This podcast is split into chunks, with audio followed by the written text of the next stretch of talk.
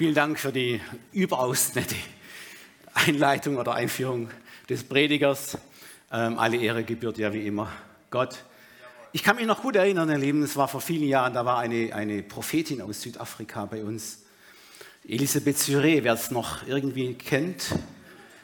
Und die hat äh, mich herausgeholt, da war ich noch ganz jung im Glauben und hat über mir prophezeit, dass ich einmal ein, ein Lehrer, ein, ein Lehrer des Wortes sein werde und das Wort verkündigen werde. Hat sich alles erfüllt. Ich bin auch Bibelschullehrer, mache das sehr gerne und natürlich auch Prediger von ganzem Herzen. Grüße ich euch alle heute Morgen hier, die ihr da seid und natürlich ganz herzlich auch alle von zu Hause im, im Livestream. Ich möchte allen meinen Brüdern und Schwestern in Christo, auch von der Gemeinde hier einfach ganz klar noch sagen, bevor ich jetzt hier loslege. Ihr seid nicht Christen der zweiten Klasse oder ihr sitzt auch nicht in der zweiten Reihe, weil ihr zu Hause seid. Ja, ihr gehört genauso zu uns wie hier alle, wo jetzt präsent sind, auch zu der Gemeinde gehören. Die Bibel sagt, wir sind ein Leib. Ja, wir sind ein Leib. Und egal wo du bist, ja, ob zu Hause oder, oder hier bist, wir sind trotzdem zusammen. Die Bibel sagt, es ist ein, ein geistliches Reich, ein geistlicher Bereich. Ja, da gibt's, das Reich Gottes, sagt Jesus, kennt keine Grenzen. Versteht ihr? Das Reich Gottes hört nicht auf, wenn du zum Gottesdienst hinausgehst, fängt auch nicht erst an, wenn du hier hereinkommst. Jesus sagt, das Reich Gottes ist inwendig in euch. Und zudem sagt noch das Neue Testament, wir sind alle ein geistliches Gebäude. Nicht mit Händen gemacht, ja. Es ist eben ein etwas Unsichtbares. Durch den Heiligen Geist sind wir zusammengefügt als lebendige Bausteine, sagt das Wort. Jesus ist, der, ist das Fundament. Er ist auch Eckstein und Schlussstein von diesem wunderbaren Haus. Er ist unser Haupt und ihm sei alle Ehre heute Morgen. Und ihr Lieben, ich habe eine richtig schöne Sonntagpredigt mitgebracht. Das Thema heißt, ein Psalm geht um die Welt. Und dieser Psalm steht natürlich in den Psalmen. In Psalm 34 lesen wir mal Vers 1 bis 6. Hier steht, das ist ein Psalm von David. Ich will den Herrn loben alle Zeit. Sein Lob soll immer da in meinem Munde sein. Meine Seele soll sich rühmen des Herrn, dass es die Elenden hören und freuen. Preiset mit mir den Namen des Herrn. Lasst uns miteinander seinen Namen erhöhen. Als ich den Herrn suchte, antwortete er mir und er rettete mich aus all meiner Furcht. Die auf ihn sehen, werden strahlen vor Freude. Halleluja und ihr Angesicht soll nicht schamrot werden. Halleluja. Einmal so weit. Bei der nächsten Bibelstelle muss ich mir auch mit dem äh, Prompter hier helfen, weil das habe ich nicht aufgeschrieben, vergessen. Da steht in Epheser 5, 19 und 20. Könnt ihr das? Ja. Ermuntert einander mit Psalmen und Lobgesängen und geistlichen Liedern. Singt und spielt dem Herrn in eurem Herzen. Sagt Dank Gott dem Vater alle Zeit für alles im Namen unseres Herrn Jesus Christus. Halleluja. Ihr Lieben, ich, dieses Thema, ein Psalm geht um die Welt, hat einen besonderen Hintergrund, natürlich auch einen historischen Hintergrund, den werde ich nachher noch erklären. Es geht hier wie gesagt, um Psalmen. Und dieser Vers 6 hat für die Namensgebung für unsere Gemeinde ja eine ganz besondere, entscheidende Bedeutung gekommen. Da gab es also einen Impuls, als sie gegründet wurde. Und zwar sollte die Gemeinde demnach heißen, die auf ihn sehen, werden strahlen vor Freude. Und so heißt diese Gemeinde, sie hat einen, wie gesagt, einen Namen, der weltweit seinesgleichen sucht. Ihr Lieben, am 3. September 1986 war die Geburt dieser Gemeinde. Zwölf Personen haben sich versammelt, ich weiß gar nicht wo. Und der Heilige Geist hat diesen zwölf Personen, diesen Glaubenshelden, damals zwei große Schwerpunkte für die Gemeindearbeit, für den Gemeindebau aufs Herz gelegt. Es sind zwei Schwerpunkte, die ich heute Morgen bringe. Es gibt noch viele, viele, viele andere. Die Gemeinde ist so groß und so gewachsen in der Zwischenzeit, hat so viele weitere Schwerpunkte bekommen. Ich weiß, dass wir bis 20 Uhr heute Abend Zeit hätten. Ja. Aber ich will nichts überstrapazieren. Die Zeit würde nicht ausreichen, um alles jetzt zu sagen. Aber ich möchte unseren Fokus heute Morgen legen auf zwei große Schwerpunkte, die damals der Heilige Geist diesen wunderbaren Menschen aufs Herz gelegt hat. Zwei sind hier, habe ich gesehen, die dabei waren. Unser Pastor Edmund Exler und der Pastor Arthur Schuh. Und sonst, von Fenskes ist niemand da, ja. Also die waren damals dabei und wie gesagt, das Ganze fing im 3. September 1986, war die Geburtsstunde unserer Gemeinde mit diesem Psalm. Der erste Schwerpunkt war, dass wir zusammenkommen sollen im Gottesdienst, was wir gerade gemacht haben, nämlich den dreieinigen Gott, Vater, Sohn und Heiliger Geist, von ganzem Herzen, leidenschaftlich mit allen zur Verfügung stehenden Instrumenten anzubeten und ihm im Lobpreis alle Ehre zu geben. Euphorisch, begeisternd, laut. Was für uns Deutschen ein bisschen schwierig ist. Ja? Für die meisten Deutschen, sie sind so gesetzt, die sind so ein bisschen cool, nicht? Die kennen das nicht ja, von, den, von, von ihren Gemeinden her, wo sie vielleicht herkommen. Ich kannte das auch nicht so. Es war gewöhnungsbedürftig, aber nach einer gewissen Zeit habe ich festgestellt, ja, das ist es, was ich brauche. Das ist es, was gut tut. Das ist es, was begeisternd ist, was mir, was mir Gott so viel Nähe, Nähe bringt. Diese Zeit der Anbetung und des Lobpreises erleben, so, so wichtig für uns. Ja, der Name ist, dieses Psalms ist also tatsächlich Programm geworden. Ja, ähm, was bedeutet eigentlich Psalm? Psalm, ihr Lieben, habe nachgeschaut, ganz einfach, Psalm bedeutet Lobpreisungen oder Preisungen. In Englisch heißt das Ganze Worship. Ja? Ähm, einfach das englische Wort dafür. Es gibt, ihr Lieben, Bibelkenner wissen das, 150 Psalmen. Und bis auf eine einzige Ausnahme, das ist der Psalm 88, ich habe nachgeschaut, geht es in jedem Psalm um die Verehrung Gottes durch Lobpreis und durch Anbetung. Und ihr Lieben, Gott sei Dank in den letzten Jahrzehnten hat die, die, diese euphorische und begeisternde Art, psalmistische Anbetung im Gottesdienst zu machen, durch den Heiligen Geist in vielen Denominationen Raum gewonnen. Versteht ihr, das ist wie so ein kleiner Flächenbrand, haben sich andere anstecken lassen von dieser herrlichen Anbetung und Lobpreisart, die wir machen. Halleluja. Ja, ihr Lieben, wir werden am Ende der Predigt, das heißt nach dem Ende der Ansagen, wenn, wenn äh, Dings Schluss gemacht hat, die Maria den öffentlichen, den, den, offiziellen Gottesdienst Schluss macht, werden wir ein Lied hören. Das ist dieser, dieser Psalm 34 wurde schon mehrfach äh, äh, praktisch in Lieder umgewandelt. Und da werden wir einen Chor hören aus äh, Manhattan, der Brooklyn, Brooklyn Tabernacle Joy. Ich hoffe, ich spreche es richtig aus. Äh, Psalm 34, das kann man, äh, wer zu Hause also jetzt mithört, ihr könnt es nachher abspielen auf YouTube, einfach eingeben Psalm 34, Brooklyn Tabernacle Choir oder Chor und dann könnt ihr dieses, dieses Lied genießen von Psalm 34. Halleluja, ihr Lieben. Ich lese nochmal Vers 2 und 4. Meine Seele soll sich rühmen des Herrn, dass es die Elenden hören und sich freuen. Preiset mit mir den Herrn und lasst uns miteinander seinen Namen erheben. Lieben, wenn wir gläubige Christen den dreieinigen Gott so preisen, wie David es hier eingesetzt hat für die Nachwelt, für alle, die nach ihm kommen sollen, für alle Gläubigen, wenn wir das tun, geschehen sechs wunderbare Dinge unter uns. Erstens, der dreieinige Gott wird verherrlicht. Er ist nämlich würdig, so genauso angebetet zu werden.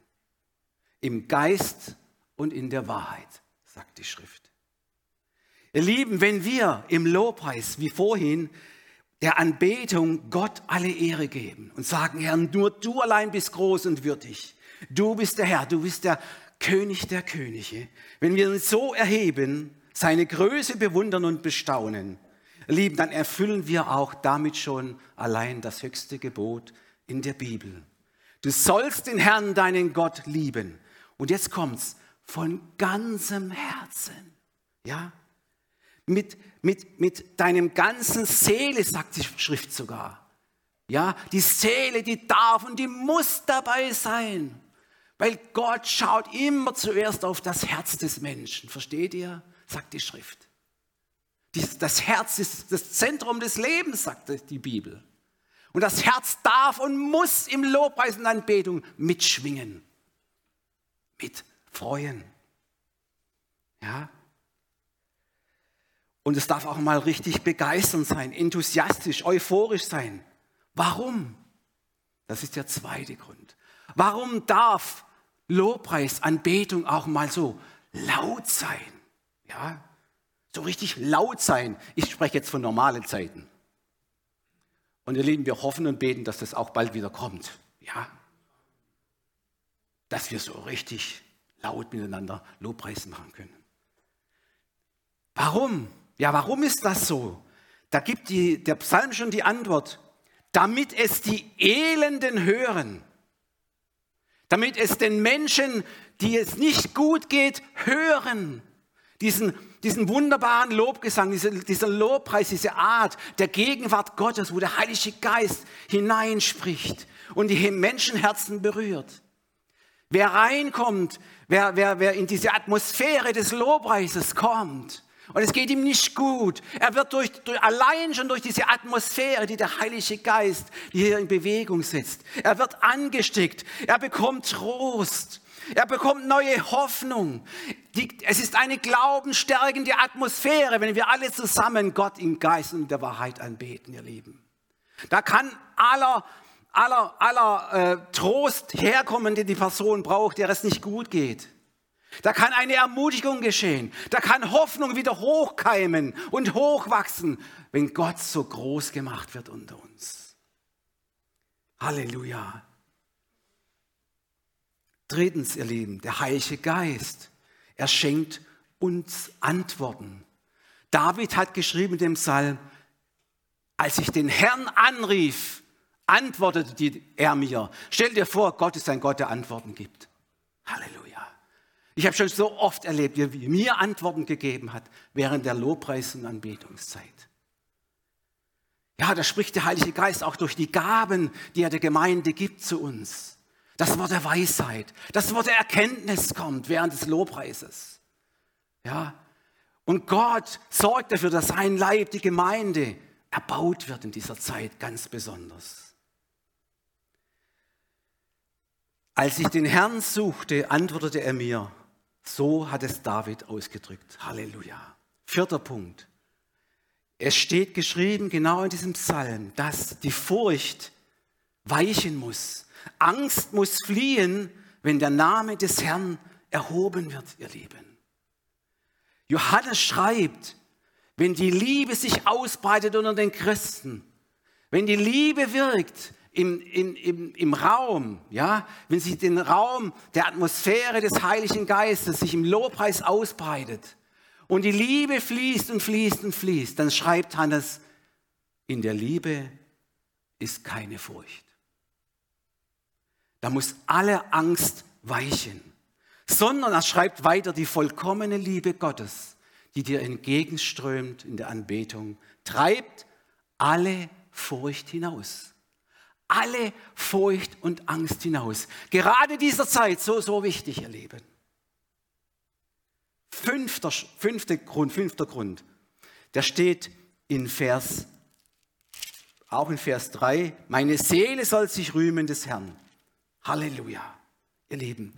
Wenn die Seele Gott rühmen kann, dann wird auch das Herz fröhlich, stimmt's?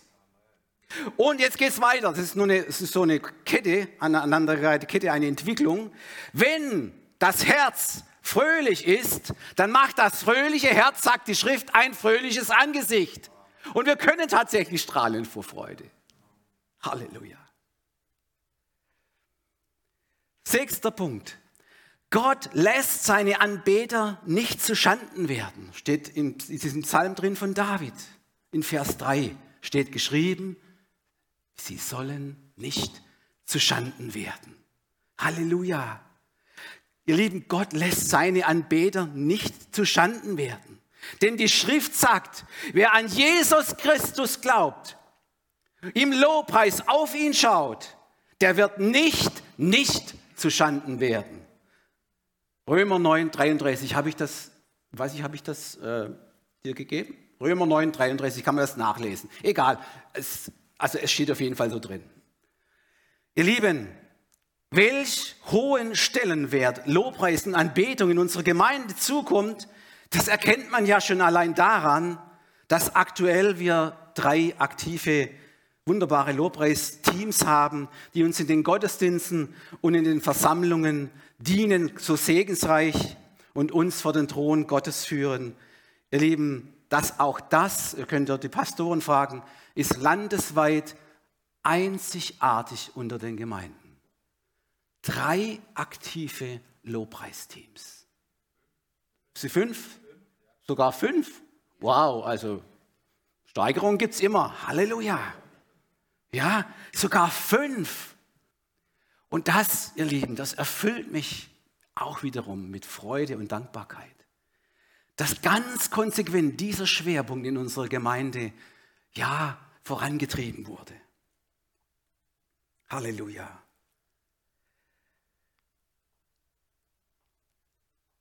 Halleluja. Ihr Lieben, ich habe nachgeschaut. Ähm, in der Bibel wird uns mitgeteilt, wie genau dieser David, wisst ihr, David war ja der Anbeter und Lobpreiser vor dem Herrn schlechthin. Ja. Das war er durch und durch. Die meisten Psalmen kommen von ihm. David, ein Mann nach dem Herzen Gottes. Warum? Weil er derjenige im Alten Testament war, der, dessen ganzes Herz dabei war, Gott die Ehre zu geben, ihn groß zu machen und zu verherrlichen, hat viele Gedichte und Lieder geschrieben, die uns ja in den Psalmen äh, dann äh, äh praktisch niedergeschrieben wurden für die Nachwelt. Wisst ihr, im Chronikbuch, musst du jetzt nicht aufschlagen, im, Chronik, im ersten Chronikbuch 23, Vers 5, da kannst du nachlesen, kannst mal zu Hause nachlesen, dass David allein, jetzt passt auf, 4000 Personen allein für die Anbetung Gottes mit Instrumenten eingesetzt hat. Kann man sich kaum vorstellen. 4000 Personen. Wisst ihr, was er noch, auf was er geachtet hat? Er hat, er hat darauf geachtet, dass sie Meister ihres Fachs waren. Meister ihrer Instrumente, Meister ihres Gesangs. Aber nicht nur das. Das Wichtigste kommt noch. Er hat darauf geachtet, dass sie alle prophetisch im Heiligen Geist dienten. Halleluja. Das ist dann vielleicht noch wichtiger wie ein, eine ganz ausgebildete Stimme oder ein, ein, ein ganz super, der sein, sein Musikinstrument beherrscht. Ist gut, ist super, soll es auch sein. Aber noch mehr wichtig ist, dass die Sänger und Sängerinnen und Musiker vom Heiligen Geist erfüllt sind. Dann springt der Funke über, ihr Lieben. Dann kann es geschehen, dass der Elende erbaut wird und gestärkt wird, wenn er es hört. Halleluja. 4000, müsst ihr euch mal vor, 4000 Sänger und Sänger. Da, ein Chor habe ich mal nachgelesen, allein bestand aus 380 Musiker und Sänger. Halleluja. Was muss da in diesem Tempel für ein, eine Atmosphäre geherrscht haben damals? Und heute haben wir sie hier, die Atmosphäre. Halleluja. Gott sei Dank.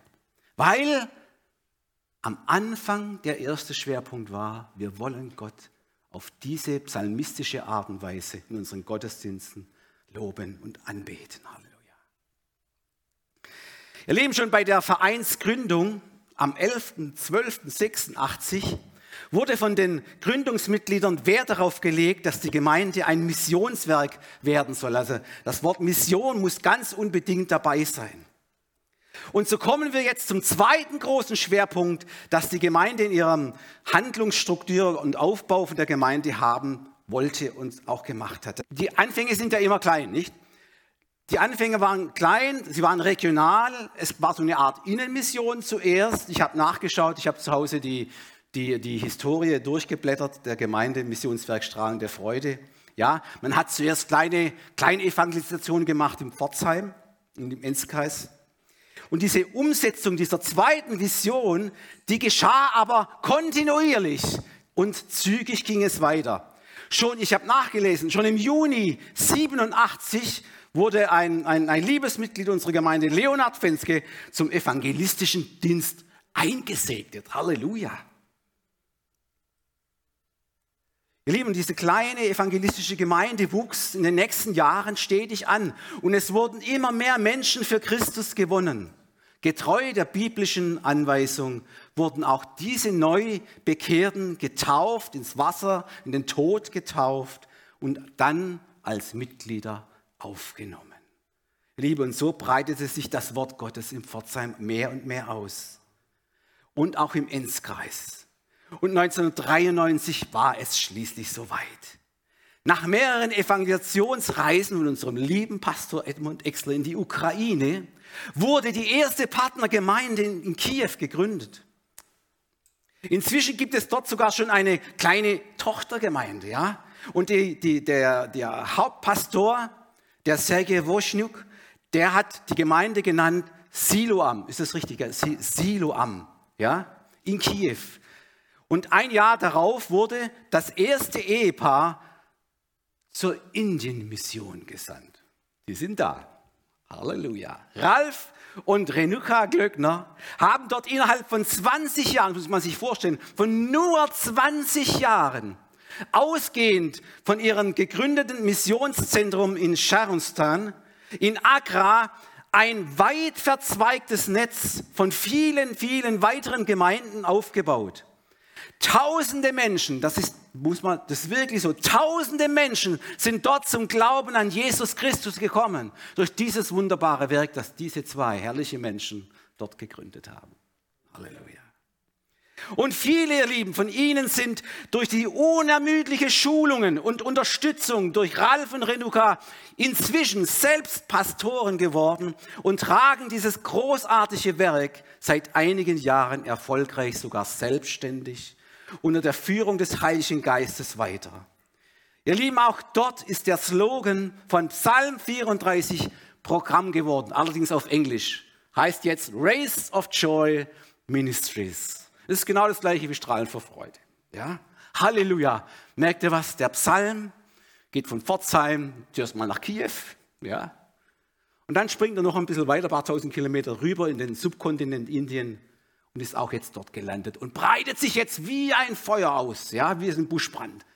Ja, überall werden kleine Gemeinden gegründet. Der Psalm 34, strahlen vor Freude. Halleluja, er geht um die Welt. Wunderbar, aber das ist noch nicht alles. Denn dann ging es los nach Afrika. Und zwar war das, Moment, ich muss mal nachschauen, im Jahr 1995 kam der nächste Meilenstein der Mission, weil da war bei uns ein wunderbares Ehepaar, Udo und Kesslin Wahl. Ähm, die haben einen Ruf bekommen, einen missionarischen Ruf, hey, nach Afrika. Es geht nach Afrika und zwar nach Südafrika, Namibia. Zwei wunderbare Menschen in Christus. Ich durfte mich von Udo in der Bibelschule belehren lassen, Halleluja. Und Udo Kesslin, äh, Kesslin Wahl war meine, meine Lobpreisleiterin. Ich bin auch mal hier vorne gestanden. und habe lauthals gesungen. Halleluja, war schön. War eine tolle Zeit. Aber dann haben sie, wie gesagt, den Ruf bekommen, schlagt alles ab. Ja, die hatten so ein Häuschen da oben im Schwarzwald. Lasst alles hinter euch. Geht nach Namibia. Äh, dort will Gott euch euch haben. Und zwar in Partnerschaft mit dem Gospel Outreach Gemeinde dort unter Pastor Roy und Gerda Willis bildeten sie hauptsächlich in Bibelschulen christliche Leiter aus. Und ihr Lieben, viele von ihnen sind inzwischen selbst Pastoren und Bibelschullehrer geworden. Und über die Grenzen von ganz Namibia hinaus, in ganz Südafrika, sind sie alle im segensreichen Einsatz. Der Psalm 34 marschiert weiter durch ganz Afrika hindurch. Halleluja. Und ihr Lieben, was das Thema begeisternde, schlaute, lebendige Anbetung Gottes angeht, da sind uns die Afrikaner noch weit voraus. Wer das letzte Video gesehen hat, das Daniel uns geschickt hat, der war jetzt unten, wo die äh, Bibelabschlussfeier war, und dort den Gesang und den Tanz und alles gesehen hat, der weiß, okay, wir sind noch nicht am Ende der Fahnenstange hier. Ja? Da geht noch mehr. Halleluja. Auch im kühlen Europa. Es muss nicht heiß sein. Ja? Halleluja. Ihr Lieben, 1996 kam, kam noch etwas dazu. 1996 habe ich nachgelesen, durch, durch die Innenmission und unseren Ruf und so weiter, kam dann noch die Partnergemeinde in Ludwigshafen dazu, die mit dem jetzigen Pastor, äh, von dem jetzigen Pastor Eugen Fesel betreut wird. Und ihr Lieben, ich war schon ein paar Mal dort, habe dort gedient. Und wer von euch schon mal dort war, der hat es erlebt. Da war genau die gleiche begeisternde, euphorische, leidenschaftliche Anbetung. Da wirst du von Anfang an mitgenommen in die Herrlichkeit Gottes hinein. Halleluja. Wisst ihr, ich sehe das immer so. Im Lobpreis und an der Anbetung wird das Herz vorbereitet. Für was? Damit der Same, die Predigt, das Wort Gottes, wunderbaren Boden findet. In diesem vorbereiteten Herz dass dieser Same da auch aufgeht und viel Frucht bringt. Halleluja, ihr Lieben. Das ist ganz im Sinne von unserem Psalm 34. Heute hat die Gemeinde Strahlen der Freude circa 400 Mitglieder vor Ort in Pforzheim. Hinzugekommen sind, wie gesagt, noch tausende errettete Menschen, welche durch das Evangelisations- Eifer und die Missionseifer weltweit dazugekommen sind. Und die Gründungsmitglieder sowie die ganze Leidenschaft durften erleben, ihr Lieben, wie Gott seine Diener segnet, wenn sie seinen Missionsbefehl treu erfüllen. Wie zu den Jüngern hat Jesus durch den Heiligen Geist zu den zwölf Gründungsmitgliedern damals gesprochen, nämlich das, was für uns die Bibel ausmacht, unseren Glauben ausmacht. Das, was für uns das wichtigste, allerwichtigste Auftrag ist, den Jesus uns hinterlassen hat, bevor er diese Welt verlassen hat. Sie steht in Matthäus 28, 18 bis 20. Es ist sein Vermächtnis. Es sind seine letzten Worte. Es waren die wichtigsten Worte, die er seinen, seinen teuer erkauften, teuer mit seinem Blut erkauften Nachfolgern geben wollte. Mir ist gegeben alle Gewalt im Himmel und auf Erden. Darum geht hin und machet zu Jüngern alle Völker. Taufet sie auf den Namen des Vaters und des Sohnes und des Heiligen Geistes. Und lehret, lehret sie halten alles, was ich euch befohlen habe. Und siehe, ich bin bei euch alle Tage bis an der Weltende. Ihr Lieben und alle Evangelisten, alle Missionare, auch wir, sagt die Schrift, alle Botschafter an Christi Stadt, durften trotz mancher Schwierigkeiten der vergangenen Jahre, trotz mancher Umstände und Widerstände oder Bedrängnisse die gleiche Erfahrung machen, wie der große Missionar Paulus es auch gemacht hat. Ich lese eine Passage aus 2. Korinther 2, 14 bis 16 vor. Da sagt Paulus so im Rückblick, Gott aber sei Dank, der uns alle Zeit Sieg gibt in Christus, und offenbart den Wohlgeruch seiner Erkenntnis durch uns an allen Orten. Denn wir sind für Gott ein Wohlgeruch Christi, unter denen, die gerettet werden und unter denen, die verloren werden. Denen ein Geruch des Todes zum Tode, jenen aber ein Geruch des Lebens zum Leben. Wir sehen hier, Paulus schreibt, dass das Evangelium, das gepredigt wird, das in der Evangelisation und Mission weitergegeben wird. Dieses Evangelium ist ein Wohlgeruch. Ein Wohlgeruch. Aber nur für die, die Jesus Christus annehmen und an ihn glauben durch dieses Evangelium. Für die anderen, die Jesus ablehnen, ist es kein guter Geruch. Es ist ein Geruch, sagt er, zum Tode. Warum? Nur Jesus hat, hat das Leben, das ewige Leben, sagt die Schrift. Wer das ewige Leben in Christus ablehnt, bei dem wird der Wohlgeruch zu einem Todesgeruch. Das ist die ernste Seite. Weil jeder Mensch vor Gott selbst verantwortlich ist für seine Entscheidungen, die er hier auf Erden trifft. Das ist so, ihr Lieben. Aber ich fand den Ausdruck Wohlgeruch, dass also alle Verkündiger des Evangeliums einen Wohlgeruch weitergeben, fand ich, fand ich großartig. Dieser Ausdruck, ihr Lieben. Paulus hat hier also eine Metapher genommen, habe ich meinen Bibelschülern erklärt, eine Metapher ist ein, ein bildlicher Vergleich aus einem typischen menschlichen Erlebnis und Erfahrungsbereich, der Wohlgeruch. Ja, ich war in einer, einer Schule mit behinderten Kindern, da, da haben die Sinne, die, die, die Sinne, die Gott uns Menschen gegeben hat, eine ganz große Rolle gespielt. Unter anderem auch der Wahrnehmungsbereich des Geschmackes ja, und des Riechens. Man, da gibt es so ein Wort dafür, habe ich immer im Zeugnis geschrieben, olfaktorischer Wahrnehm, Wahrnehmungsbereich nennt sich das. Ja? Olfaktorischer Wahrnehmungsbereich. Ja? Das heißt, der ganze Geschmacks- und Geruchssinn des Menschen wird hier angesprochen.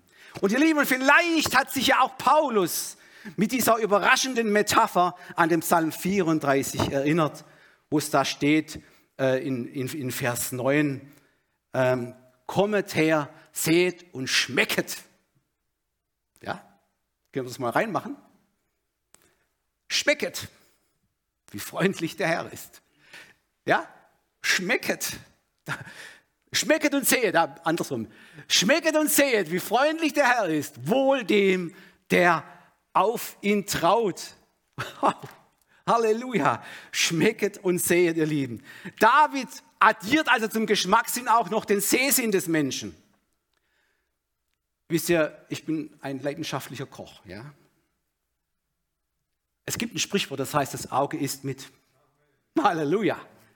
Also nicht nur schmecken ist wichtig, auch das Sehen ist wichtig. Ja? So ein schön angerichtetes Menü, ja, mit einem ents entsprechenden Topping obendrauf. Topping, so ein neues englisches Wort, heißt Verzierung des Essens. Lieben, das spielt auch eine große Rolle. Ja? Für das, der Geschmackssinn wird also unterstützt durch den Sehsinn. Und da gibt es so viele Möglichkeiten, ein Gericht schön anzurichten. Ihr Lieben, es gibt so viele Möglichkeiten, Christus zu verkündigen. Man kann da so kreativ sein.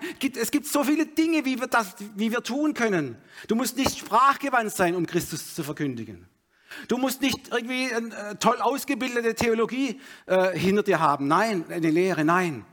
Du kannst ganz einfach Christus verkündigen, so wie es dein Charakter, wie es deine Persönlichkeit ist, so wie es einfach deine Art ist, Christus weiterzugeben. Hauptsache, du gibst Christus weiter.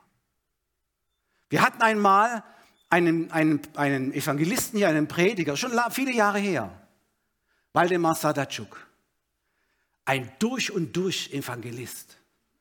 Und hat gesagt zu uns, dieser Satz ist bei mir hängen geblieben, er hat gesagt, wisst ihr, wir meinen immer nur eine Art der Evangelisation sei richtig, wie man Christus verkündigt.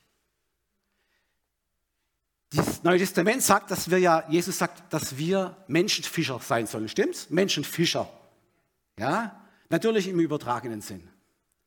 Und dieser Waldemar Sadatschuk hat mal einen Profi-Angler gefragt, hat gesagt, hat gesagt, wie viele Köder gibt es denn, wie viele verschiedene? Dann hat der Angler gesagt, 800. 800 verschiedene Köder gibt es, um Fische zu fangen. Halleluja.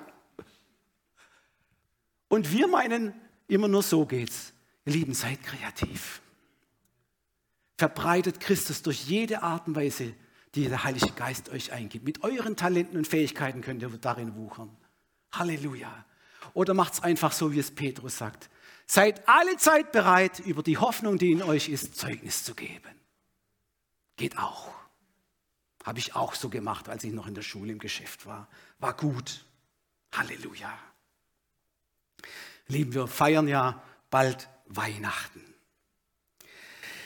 Gott ist in seinen Sohn Jesus Christus zu uns gekommen. Halleluja. Das kannst du nachlesen, Galater 4, Vers 4. Als aber die Zeit erfüllt war, sandte Gott seinen Sohn, geboren von einer Frau und unter das Gesetz getan. Halleluja. Wisst ihr, wir sehen hier eine ganz gnädige Offenbarung Gottes. Warum? Der unsichtbare Gott wurde sichtbar.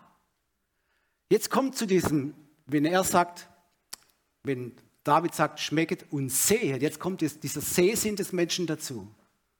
Gott hat gewusst, es reicht dem Menschen nicht, wenn er nur unsichtbar bleibt weiterhin. Er wollte in diese Welt kommen sichtbar und er tat es in seinem Sohn.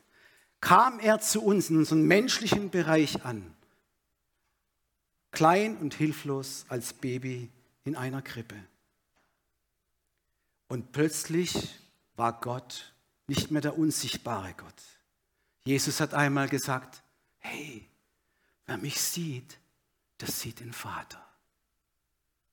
Wenn du also Gott mit so richtig in all deinen Zielen erleben möchtest, dann schau dir diese Berichte an der Evangelisten. Sie haben ihn gesehen. Sie haben ihn gesehen. Klar, wir können ihn nicht mehr sehen, aber wir können den Zeugnis glauben, dieser Jünger, dieser Evangelisten. Versteht ihr, da hat ja auch der, der Thomas hatte da so ein Problem mit dem Sehen. Ja. Nach der Auferstehung Jesu hat er seinen, seinen Brüdern gesagt, ich glaube erst, wenn ich ihn sehe, nicht?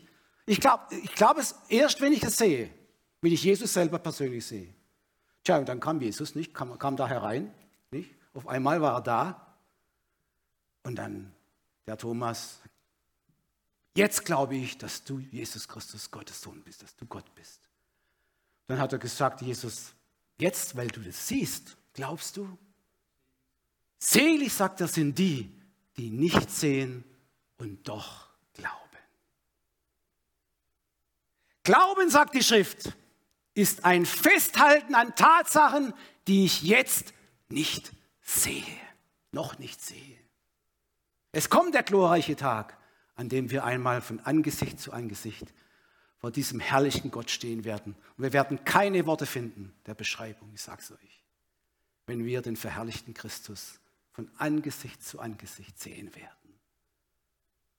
Ja, Petrus sagt, ihr werdet unaussprechliche Dinge sehen. Unaussprechliche. Und Paulus auch. Unaussprechliche Dinge. Wollen wir gerne glauben? Wollen wir gerne so glauben, obwohl wir Jesus jetzt nicht so richtig sehen mit unseren natürlichen Augen, dass dies so ist und geschehen wird. Halleluja. Und Christus kam an Weihnachten in unsere Welt mit einem einzigen Auftrag des Vaters. Er kam, um am Kreuz von Golgatha für unsere Schuld zu sterben, uns zu erlösen von aller Verdammnis der Schuld, weil wir unfähig waren bis dato, das Gesetz Gottes in all seinen Einzelheiten zu erfüllen. Wir sind im Fleisch schwach, wir können nicht alles so, wie Gott es möchte, ja. Jesus kam nicht in diese Welt erleben, um das Gesetz auszuhebeln. Nein, es steht geschrieben, er kam, um es zu erfüllen am Kreuz. Was du nicht schaffen kannst, das hat Gott geschafft am Kreuz.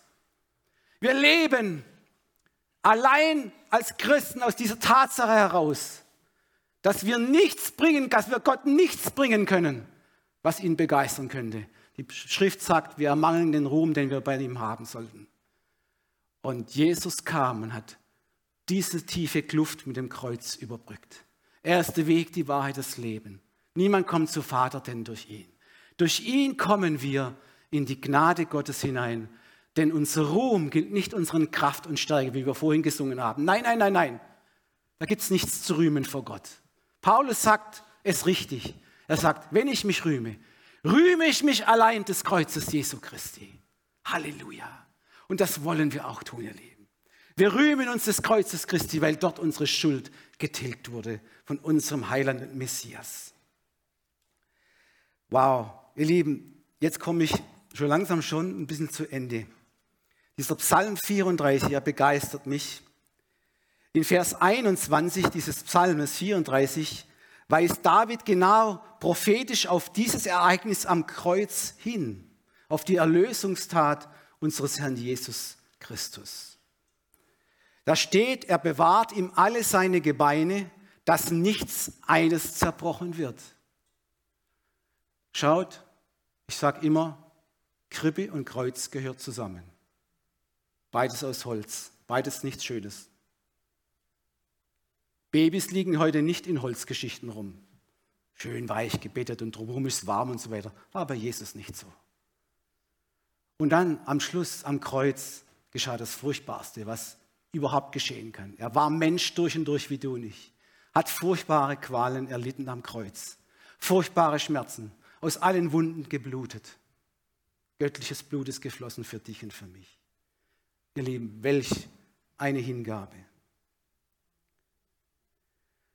Und Johannes, der Evangelist, bestätigt auch später, dass genau hier David einen prophetischen Hinweis auf dieses Ereignis am Kreuz gebracht hat. In Johannes 13, 19, Vers 36 kann man das nachlesen. Wie er es vorausgesehen hat, kann man das mal an die, an, er bewahrt ihm alle seine Gebeine, dass nicht eines zerbrochen wird. Und so steht es an zwei Bibelstellen, im Mosebuch und im Johannes. Die haben das auch alles so drin und es ist ein deutlicher Hinweis auf die, die Art der Kreuzigung, diese Praxis der Kreuzigung. Normalerweise werden den, den, diesen, diesen armen Menschen, die da hängen, die Beine gebrochen, damit sie schneller sterben. Wurde bei Jesus nicht, kam bei Jesus nicht in Frage. Er starb vorher. Diese, auch diese Prophetie hat sich wortwörtlich erfüllt am Kreuz, ihr Lieben. Und dann und dann, ihr Lieben, schließt dieser geniale Psalm 34 mit dem Vers 23 ab, in dem David durch den Heiligen Geist schon den Grundstein für den späteren Missionsbefehl von Jesus Christus gelegt hat. Nämlich Vers 23. Da schreibt David, der Herr erlöst das Leben seiner Knechte und alle, die auf ihn trauen, werden frei von Schuld. Also er fasst hier noch einmal zusammen, warum wir Gott alle Zeit preisen sollen und sein Lob immer da auch in unserem Mund sein soll. David wurde Zeit seines Lebens, ihr Lieben, durch seine göttliche Berufung und Vorrangstellung, die er hatte damals, ja oft in Bedrängnisse gebracht. Er wurde viel verfolgt. Und er bezeugt, wie er oft auch durch diese Treue Gottes aus diesen Bedrängnissen und Verfolgungen herauskam. Und vielleicht, ihr Lieben, hat der eine oder andere unter uns auch schon solche Erfahrungen gemacht, wie er Befreiungen erlebt hat in diesem Leben, aus schwierigen Zeiten, aus, aus notvollen Dingen heraus. Ihr Lieben, das ist ja immer eine Gelegenheit, Gott zu loben. Das ist immer eine Gelegenheit, Zeugnis zu geben. Halleluja. Doch eins, ihr Lieben, mit dem möchte ich so langsam schließen. Doch eines dürfen wir nie vergessen, ihr Lieben. Erinnern wir uns auch heute Morgen daran, gemeinsam, an die größte Befreiung, die wir in diesem Leben erfahren können. Es ist die Befreiung von Sünde und Schuld und Verdammnis, welche allein aufgrund des stellvertretenden Sühneopfers am Kreuz durch Jesus Christus, unseren Herrn, möglich wurde. Lesen wir zum Schluss noch aus Titus 3, Vers 7, Hoffnung für alle. So sind wir allein durch seine unverdiente Güte von unserer Schuld befreit und warten voller Hoffnung auf ein himmlisches Reich, das wir als seine Kinder erben werden. Darauf können wir vertrauen. Halleluja. Ihr Lieben, wir werden auch weiterhin als Missionswerk Strahlen der Freude diesen Fokus haben. Wir werden weiterhin Gott anbeten, lebendig, weil es ein lebendiger Gott, mit Herzen, Mund und Händen, euphorisch, leidenschaftlich, voller Freude, Halleluja, voller Liebe, voller Dankbarkeit. Und wir werden weiterhin das Wort Gottes in diese Welt hinaustragen egal welche Umstände gerade sind. Wir werden weiterhin von Christus erzählen. Wir werden weiterhin das Evangelium, die Erkenntnis, die darin steckt, als ein Wohlgeruch unter uns verbreiten. Amen. Wo wir hinkommen, sagt Jesus, wer euch hört, der hört mich. Halleluja. Stellt dir das vor. Welch ein Privileg wir haben. Und ich möchte jetzt auch Menschen ansprechen, die, die vielleicht sagen, sie so, das haben sie noch nie gehört. Dass man an Jesus Christus glauben muss, um ewiges Leben zu haben. Versteht ihr?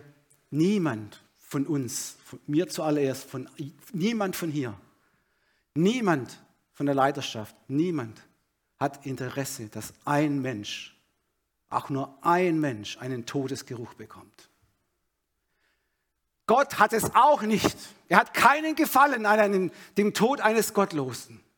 Aber er stellt jeden einzelnen von uns vor die entscheidende Frage.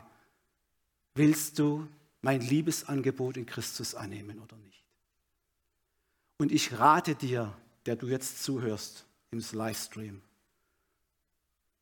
nimm dieses Angebot an. Christus sagt, kommt her zu mir. Ich will euch erquicken. Komm zu Jesus. Er sagt, ich stoße niemanden hinaus. Egal wie groß deine Schuld ist, egal wie groß dein Vergehen ist. Jesus sagt, ich stoße niemand hinaus.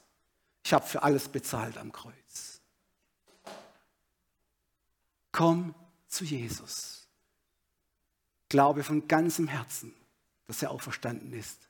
Bekenne mit deinem Mund, dass er Herr ist. Und dann sagt die Schrift, und du wirst errettet werden. Mach es heute, schieb es nicht hinaus. Mach es jetzt, gib Jesus dein Leben.